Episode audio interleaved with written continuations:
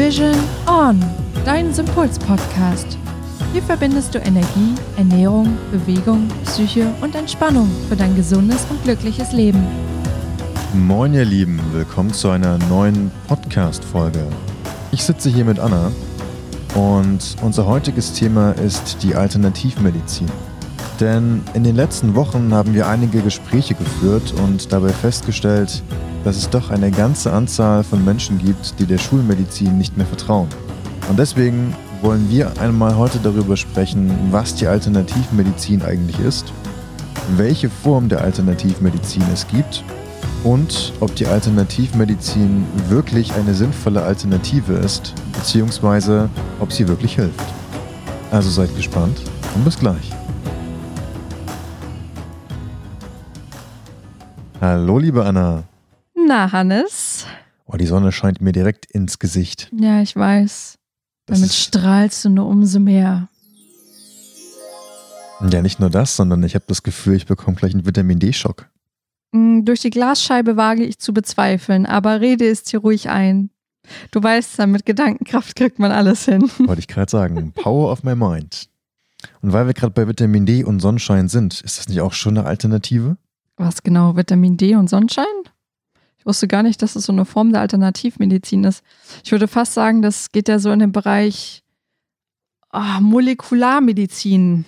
Ne? So Vitamine und so. Ich glaube, das be äh, bezeichnet man als Molekularmedizin, den Bereich. Ja, warte, ich muss jetzt kurz meinen Kittel holen und meine Brille aufsetzen. Damit es auch wirklich seriös aussieht. Aber mal fernab von der Molekularmedizin. Hm, Ich hatte es in der Einleitung schon gesagt. Zu Beginn erst einmal, was ist denn Alternativmedizin?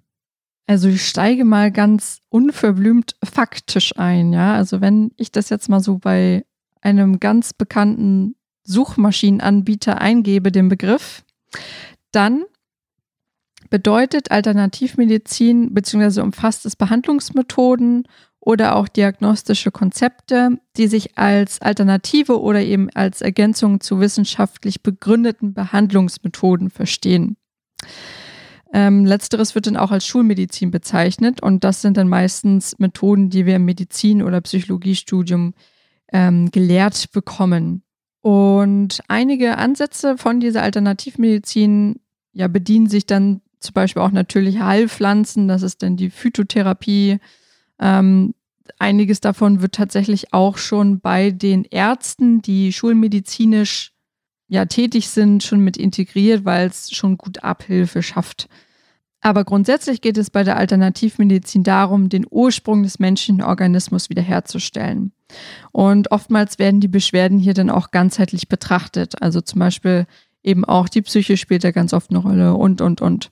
Ist eigentlich schon total interessant, was du gerade gesagt hast, dass es einige Ärzte gibt, die die Alternativmedizin schon zu Rate ziehen, um die Schulmedizin zu ergänzen. Und wenn du es nochmal angesprochen hast, es geht hier darum, ähm, ja, den Ursprung des Organismus wiederherzustellen, könnte ja schon ein Teaser sein auf die ja, Abhängigkeiten zwischen Schulmedizin und Alternativmedizin, auf die wir nachher nochmal zu sprechen kommen. Genau, aber dann nimmst du ja jetzt was vorweg. Ich will ja erstmal ganz kurz äh, die Fakten zu Ende bringen. Ich weiß, dass du dich darüber gerne auslassen möchtest, Hannes. Ich kenne dich doch. Aber vielleicht noch mal ganz kurz, was zur Alternativmedizin überhaupt dazugehört. Ähm, ich nenne jetzt mal hier nur ein paar Beispiele. Das ist unter anderem die Naturheilkunde, ist ein Unterbereich, aber ähm, beinhaltet ja wiederum auch ganz viele Methoden der Alternativmedizin.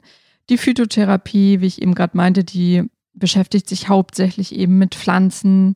TCM, also die traditionell chinesische Medizin, mh, Ayurveda, Homöopathie, Osteopathie, also ganz viele verschiedene Bereiche, die als Alternativmedizin gezählt wird. Und rein rechtlich betrachtet darf und kann Alternativmedizin keine Heilung garantieren, eben dadurch, dass sie nicht wissenschaftlich begründet ist. Die Schulmedizin und Ärzte aber schon. Soweit die Fakten jetzt dazu. Hm. Jetzt ist die Frage, was denken wir eigentlich wirklich darüber? Das ist der Part, der meistens Spaß macht. Genau, denn wir haben uns die Frage gestellt, Alternativmedizin ja oder nein? Ich würde beantworten mit Jein. Ich würde auch mit einem Jein beantworten, aber tatsächlich hat das Ja in dem Jein Eine stärkere Gewichtung. Ja, bei mir auch. Ähm, wir haben damals in unserem Studium, ich habe ja Stadtplanung studiert, auch gelernt, immer zu antworten mit, es kommt darauf an. Und das würde ich in dem Fall jetzt auch sagen. Was ich auf jeden Fall schon mal sagen möchte, ist, und da muss ich ja der Schulmedizin und ihrem Thronstatus einfach mal die Beine absägen, weil.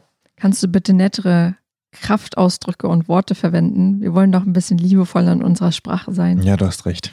Okay, also es geht darum, die Schulmedizin etwas mehr in Watte zu packen. Mhm. Was auch immer das jetzt bedeuten soll. Was heißt das, Hannes? Also du hast es, du hast es ja vorhin schon gesagt. Du hast gesagt, dass die Schulmedizin und die Behandlungsmethoden der Schulmedizin deswegen anerkannt sind, weil sie wissenschaftlich bewiesen sind. Ähm, es gibt aber mittlerweile einige Studien zu alternativen Ansätzen, ja, die auch schon wissenschaftlichen Status haben und trotz dessen gibt es alternative Ansätze, die sich immer noch nicht durchgesetzt haben. Was da so ein kleines bisschen mit reinspielt, ist ja einfach die gesellschaftliche Sichtweise auf den Arzt an sich, auf das Krankenhaus, auf ähm, die Schulmedizin im Gesamten. Denn viele Menschen oder in den Köpfen von vielen Menschen steckt immer noch drin, dass die Schulmedizin das ist, was tatsächlich heilen kann.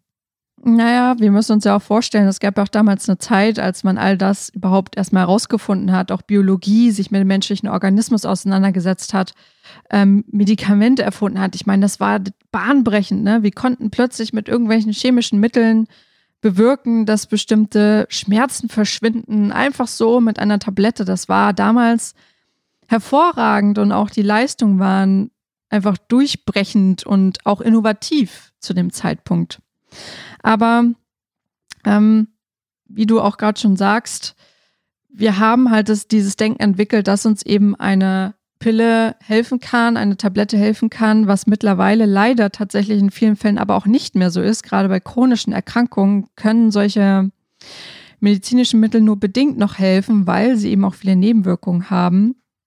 Und das Schwierige oder das Herausfordernde an der Situation ist ja auch folgendes. Dadurch, dass es eben die Entwicklung der Medikamente gab und die Entwicklung der Pille, die ich genommen habe und auf einmal waren die Schmerzen weg, das hat natürlich dazu geführt, dass diese kleine Pille eigentlich den ganzen Prozess, den ich gebraucht hätte, um in mich hineinzuhören, um mal wirklich zu spüren oder mich mal zu hinterfragen, woran es denn eigentlich liegt, dass der Prozess nicht stattgefunden hat. Denn jede Krankheit hat ja eigentlich einen Ursprung und eine Ursache. Und durch diese Ansicht, dass wir eben mit einer Tablette oder sowas, sowas wegkriegen können, haben wir immer mehr die Verbindung auch zu unserem eigenen Körper verloren. Und das ist die Schwierigkeit, die die Schulmedizin auch heute birgt. Ähm, nämlich nur noch dahin zu gucken, wo es halt weh tut und das dort zu behandeln oder weiter zu hinterfragen, was ist eigentlich die Ursache? Wie ist es entstanden? Und vielleicht nochmal zu überlegen, okay, wie hängt das eigentlich alles miteinander zusammen? Und das ist auch das, wo ich ganz kritisch auch und auch offen kritisch mit der Schulmedizin sein möchte, weil ich das selber auch so für mich erlebt habe. Klar, ich bin nur ein Beispiel, aber ich weiß, dass es viele Menschen da draußen gibt, denen es so geht wie mir. Ich bin damals wegen einem Symptom zu fünf verschiedenen Ärzten gelaufen, aus unterschiedlichen Fachbereichen, die jeweils aus dem Fachbereich mir nur irgendwas anderes diagnostiziert hätten oder verschrieben hätten. Und die eigentliche Ursache war aber eine ganz andere lag nämlich bei mir im Darm zum Beispiel. Und mittlerweile ist man ja zum Glück da auch auf der Spur, ne, das immer mehr so zu, zu recherchieren, auch zu hinterfragen, auch wissenschaftlich zu begründen, dass da damit ganz, ganz vielen Prozessen im Körper zusammenhängt. Aber ich musste erst zu einer Heilpraktikerin gehen, um zu verstehen, wie mein ganzer Organismus überhaupt funktioniert. Und das ist eigentlich das Tragische. Und deshalb sage ich ganz klar auch Ja zur Alternativmedizin. Aber auch hier gibt es Grenzen. Und die Grenze fängt nämlich da an, dass viele Methoden der Alternativmedizin eigentlich auch ganzheitliche Konzepte sind. Also wenn wir uns zum Beispiel Ayurveda angucken oder TCM, normalerweise sind das ganz eigene Lebensphilosophien und Prinzipien, die wir theoretisch verfolgen würden. Aber oft ist es so, dass die Mehrzahl der Menschen sich eben aus dieser Lebensweise bestimmte Dinge rauspicken und dann umsetzen. Aber wenn du dir natürlich aus einer Lebensweise nur bestimmte Sachen herauspickst, aber nicht wirklich die Philosophie dahinter lebst, dann wirst du nur bedingt, wenn überhaupt, Erfolge verspüren. Das ist halt auch das Problem, dass wenn einer zum Beispiel Akupunktur macht, was ja ein kleiner Part der TCM ist, oder auch Osteopathie ein kleiner Part, wenn es einen Menschen gibt, der damit Erfolge erzielt, kann es durchaus sein, dass der gleiche, also nicht der gleiche Mensch, sondern ein anderer Mensch, damit eben nicht die gleichen Erfolge erzielt, weil vielleicht die Stellschraube woanders liegt. Und in diesen Lebensphilosophien sind da eigentlich genau diese verschiedenen Stellschrauben ja mit beinhaltet. Aber wir suchen uns dann eben eine Methode raus, gehen dann dorthin und hoffen, dass wir dadurch Besserung und Linderung erfahren, was so ein bisschen wie Lotto spielen ist. Manchmal funktioniert es, manchmal nicht. Das, was die einen sagen, das funktioniert, das muss bei dir ja eben nicht gleich fun zwangsweise funktionieren. Und ich glaube, da spielen verschiedene Sachen mit rein. Da spielt zum einen der Gedanke mit rein, dass es vielleicht schnell gehen muss, eben weil wir so lange durch die Industrie und die, die Pillen geprägt wurden, wo der Effekt ja meistens unmittelbar einsetzt. Zum anderen könnte ich mir aber auch vorstellen, es gibt ja so viel Information, es gibt so viele verschiedene, verschiedene Arten an Alternativmedizin, dass es den Menschen auch einfach schwerfällt, den Überblick zu behalten und einschätzen zu können, was ihnen tatsächlich hilft.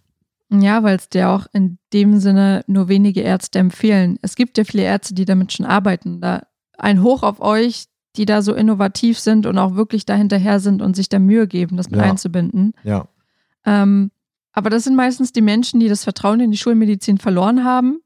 Vielleicht geht es dir da draußen genauso und dann versuchst du eben eine Alternative zu finden und weißt nicht so recht, wo du anfangen sollst und kannst es ja auch nur über Hören sagen, irgendwie ja, dich daran tasten, dich ausprobieren und entweder es klappt oder es klappt eigentlich nicht.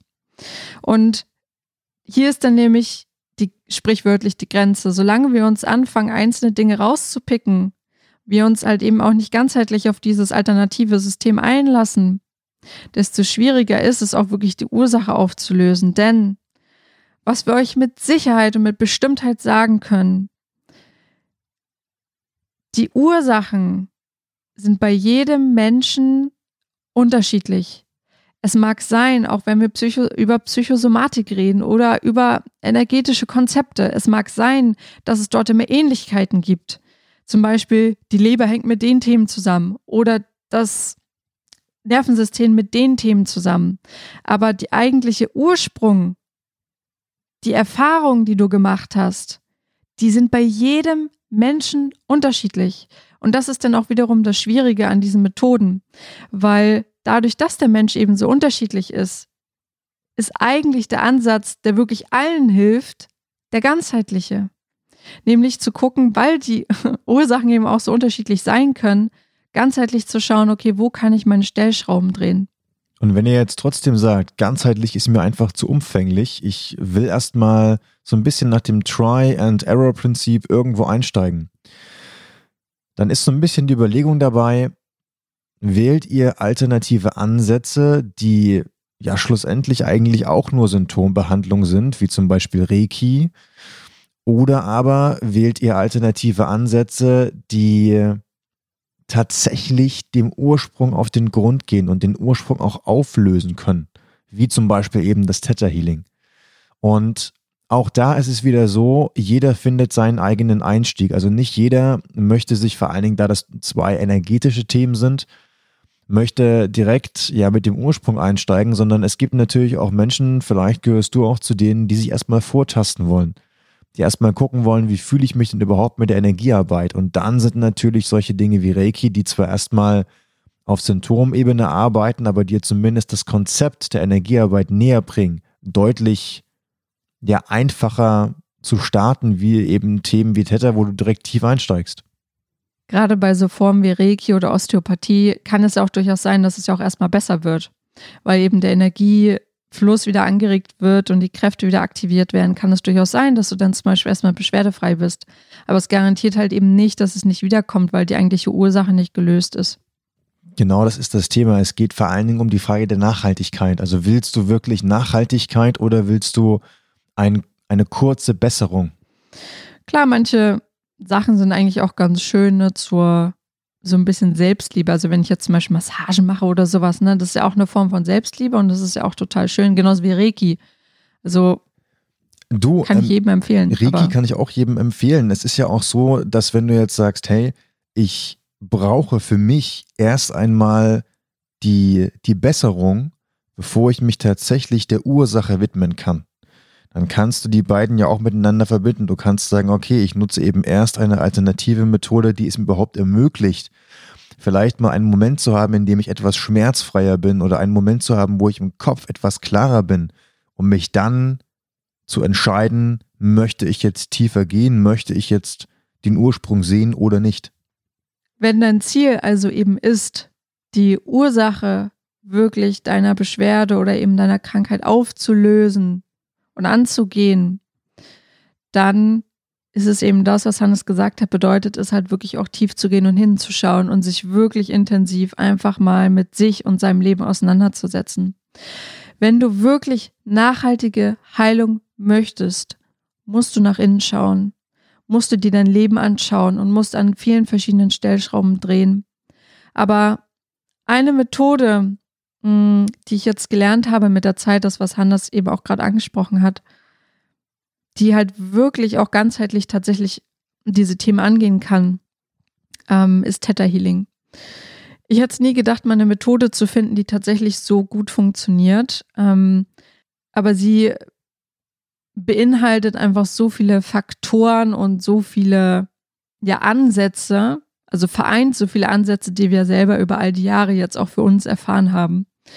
Und beim Tetterling ist es eben genau so, dass du genau schaust, wie hat es angefangen, wann hat es angefangen, was war quasi deine ganz individuelle persönliche Ursache, weshalb das überhaupt losgegangen ist bei dir, weshalb die Krankheit ausgebrochen ist, wann die Symptome angefangen haben. Und diese Methode kann eben auf der unterbewussten Ebene und eben auf der energetischen Ebene wirklich da reingehen und diese Ursache auflösen. Denn meistens sind Krankheiten auch nur Strategien unseres Körpers beziehungsweise unseres Unterbewusstseins, um bestimmte Erfahrungen, die wir gemacht haben, ähm, zu ja, kompensieren. Und zum Schluss würde ich euch gerne noch einmal mitgeben, ja, hört bei der, bei der Wahl, ob Schulmedizin, ob Alternativmedizin, einfach auf euer Gefühl. Vielleicht ist es ja auch nicht das Entweder-Oder, sondern die Kombination aus beiden. Und selbst wenn es um die Kombination aus beiden geht, wir beide wissen, dass es auf dem Markt sowohl in der schulmedizinischen Richtung als auch in der alternativmedizinischen Richtung sehr gute Menschen gibt, die eine extrem gute, versierte und fundierte Arbeit leisten und dass es Menschen gibt, ja, die ähm, im Volksmund oder in den Gesprächen, die wir jetzt geführt haben, gerne auch mal als Scharlatane bezeichnet werden. Da ist es natürlich so, ihr, ihr seid nie davor gefeit, außer ihr hört wirklich auf euer Gefühl auch in den Gesprächen ein Nein. Zum Schluss eines Erstgespräches ist immer, ist immer eine Möglichkeit. Ja, und lasst euch nicht sagen wir mal, Blenden von zum Beispiel ja, der Hütte im Wald oder dem Palast in der Innenstadt oder dem weißen Kittel oder 20 Doktortiteln. Das hat nichts zu bedeuten. Also auch nochmal aus meiner Erfahrung, aus meiner beruflichen Erfahrung, kann ich euch sagen, ein wirklich guter ja, Arzt, ein wirklich guter Heilpraktiker, ein wirklich guter Coach lässt sich am besten erkennen, wenn ihr alle Äußerlichkeiten weglasst und euch einfach auf euer Gefühl verlasst, bei dem, was derjenige euch erzählt. Habt ihr da ein gutes Gefühl? Macht es für euch, ja, für, nicht mal die Frage, macht es für euch Sinn, sondern fühlt sich das für euch gut an? Das ist noch die entscheidendere Frage. Klar, den Verstand mit einzubeziehen, macht immer Sinn. Aber wegt da wirklich nochmal Hand aufs Herz und wegt nochmal ganz persönlich für euch ab. Und hier auch nochmal der Hinweis, es geht nicht zu sagen, ähm, ja, ich höre jetzt gar nicht mehr auf die Schulmedizin. Im Gegenteil, manchmal kann es eben auch gut sein, eine Tablette zu nehmen, um die Schmerzen zu lindern, wenn es einen zum Beispiel bei bestimmten anderen Dingen, die einem gut tun, einschränkt. Ähm, danach dann aber hinzuschauen, ist immer genau der Punkt, dann zu gucken, okay, warum ist es denn überhaupt entstanden? Vielleicht haben wir dann eben genügend Kraft, durch diese Symptombehandlung danach dann eben mal hinzuschauen. Also sieht es lieber aus diesem Blickwinkel.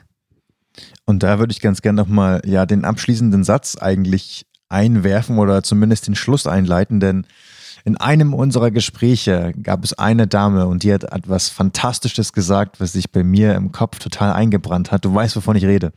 Ja, ich weiß, wovon du redest. Komm, da du mit ihr das, das Telefonat geführt hast, dann kannst du das jetzt auch gerne in die Welt hinausschießen. Genau, der Satz lautete, ein Arzt ist für deine Krankheit zuständig, aber nicht für deine Gesundheit. Das ist natürlich sehr kritisch, müssen wir mal dazu sagen. Aber es ist trotzdem, es ist halt, bringt es doch sehr auf den Punkt. Es bringt, Ja. es, das bringt das Ganze sehr auf den Punkt, denn letztendlich, ob Heilpraktiker oder Oberarzt oder Chefarzt, also Schulmedizin oder Alternativmedizin, letztendlich liegt es ja in unserer Hand, uns gesund zu halten. Und klar kann uns jeder Tipps geben, jeder kann uns sagen, was in seiner Welt für richtig befunden wird, aber Aber es ist immer noch dein Körper, es ist unser Körper und wir müssten ja eigentlich am besten wissen, was mit ihm los ist. genau so ist es. Also nochmal abschließend für euch, liebe Leute. Hm. Alternativmedizin ist durchaus eine Alternative zur Schulmedizin, aber schaut auch da, dass ihr euch denn auch wirklich auf dieses ganzheitliche Konzept einlasst. Oftmals versuchen wir uns einfach Dinge rauszupicken, die eigentlich aus dem Zusammenhang gerissen werden, ohne uns dabei richtig auf die eigentliche Lebensweise oder die, die Philosophie dahinter einzulassen. Haltet am besten nach Methoden Ausschau, die auch wirklich die Ursache eurer Krankheit angehen. Denn jede Krankheit, jede Beschwerde hat ihre recht individuelle Ursache und ist von Mensch zu Mensch unterschiedlich. Theta Healing kann dort eine sehr, sehr schöne Methode sein, um eben diese Ursachen bei euch gezielt herauszufinden und aufzulösen. Und wenn ihr für euch festgestellt habt, dass ihr genau das braucht und mal ausprobieren wollt, vielleicht auch mehr über Theta Healing wissen wollt, dann werde ich demnächst mal eine kleine Podcast-Folge dazu einplanen.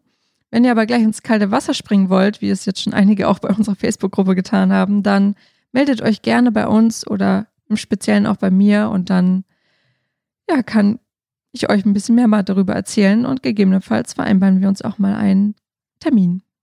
So, und für alle, die mit der Theta-Welle arbeiten wollen, aber kein Theta-Healing machen wollen, denen kann ich nur wärmstens Hypnose ans Herz legen. Also für alle Hypnose-Interessierten natürlich dann gerne an mich wenden und dann können wir auch nochmal drüber sprechen, was sich eigentlich dahinter bewirkt und ob es Hokuspokus ist oder ob es tatsächlich funktioniert.